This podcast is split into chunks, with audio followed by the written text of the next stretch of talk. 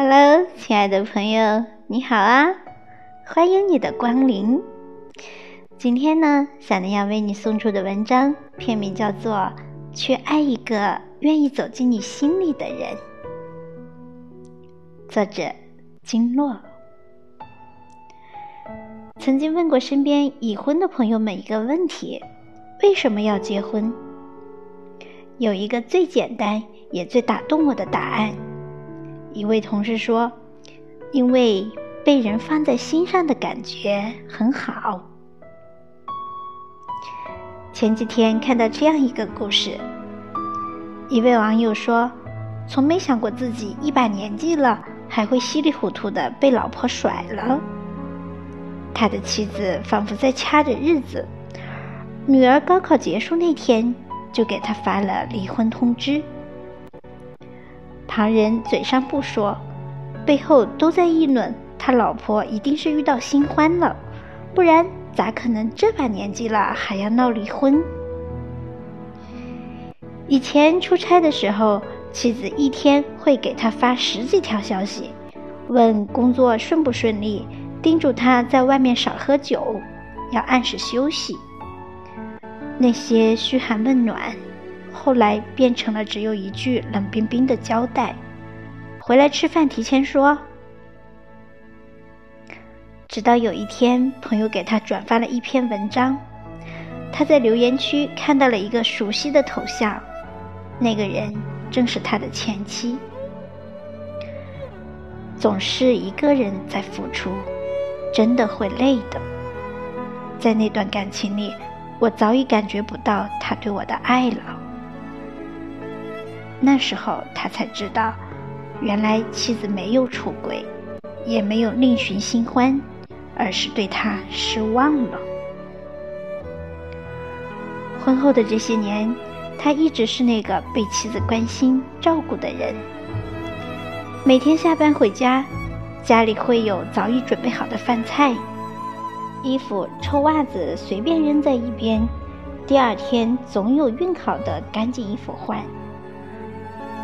除了工作赚钱，他几乎没有为这个家做过什么，也没有给过妻子任何关心和呵护。消息经常爱回不回，好几次妻子的生日也被忘记了。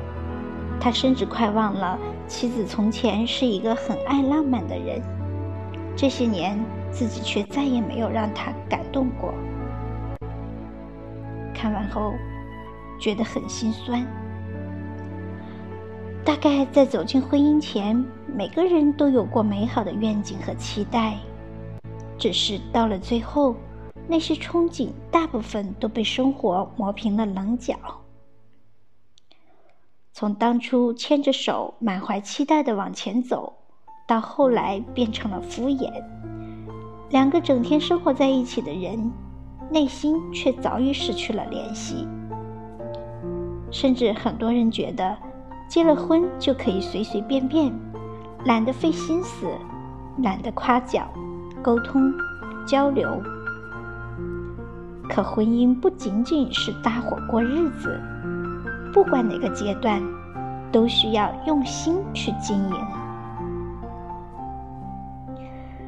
我姑妈二十五岁的时候，不顾家里人的反对，毅然从湖南嫁到了西安。上个月我去西安玩儿，姑父特意打来电话，托我帮他带点湖南的新鲜辣椒过去。姑父说：“你姑妈常常念叨，在北方也吃过各色各样的美食，但不管吃啥都少了家里那味儿。每回路过湖南，他都要捎上几斤老家的辣椒去西安。”两个五十来岁的人了。却总跟年轻的小情侣一样，会拉着手散步。不在一起的时候，两个人也会每天发消息互道晚安。姑妈年轻的时候是个女文青，她爱看书，也喜欢写信。为了两个人能有更多的话说，从前没有耐心的姑父也爱上了阅读。即便结婚二十多年了。姑父还保持着每年都给姑妈写信的习惯，两个人写的每一封信都被姑妈当做宝贝一样收藏着。那时候我知道，姑妈不惜跨越千里去追寻坚持的爱情是值得的。张小娴说：“每个女人都会沦陷于男人下班回家烧回的那一碗热汤。其实不是汤好喝。”而是原来你还把我放在心上。其实人不管到了多大的年纪，都是渴望被关心呵护的，哪怕只是一袋老家的辣椒，只是一封简单的手写的信。过了耳听爱情的年纪，不再觉得那些甜言蜜语和海誓山盟有多么动人。越发觉得，最好的爱情是能走进对方心里，被他放进内心最柔软的地方。他会记得你说过的话，会了解你的喜好，会倾听你的心声，在意你的喜怒哀乐。在人生这趟漫长的旅途中，我们都是孤独的。但如果能遇到这么一个人，跟你说说家常，谈谈未来，我愿意讲，你愿意听，我的每一次倾诉都能得到回应，你每一个脆弱的时刻，我都愿意给你拥抱和力量。你们互相取暖，为彼此的生活注入色彩、温度。那是多么珍贵而幸福的事情！爱从来不是两个人互相凝望，而是两个人朝同一个方向望去。看过一篇名为《婚姻的真相》的推送，留言区里有一个很有意思的回答：白天好夫妻，晚上好邻居。把家生生过成了寺庙，东边住着方丈，西边住着师太，各自念各自的经，这就是婚姻。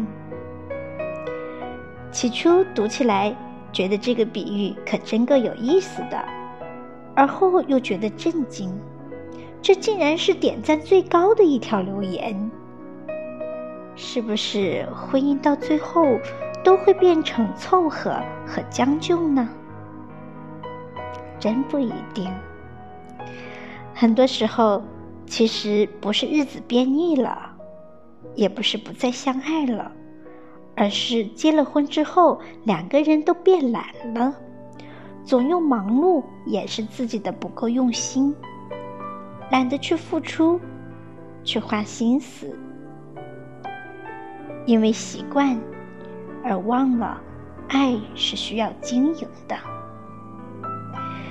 但婚姻最好的样子，从来不是将就，而是两个人都能够走进彼此心里。你们会分享彼此的快乐，也会分担对方的难过。在一起的时候，享受彼此的陪伴，有说不完的话儿。不在一起的时候，你会为他担忧、牵挂。历经了岁月的变迁，生活的重重考验之后，你们还能坐在一起讲讲笑话，能共度鸡毛蒜皮的生活，也能把琐碎的日子过成诗。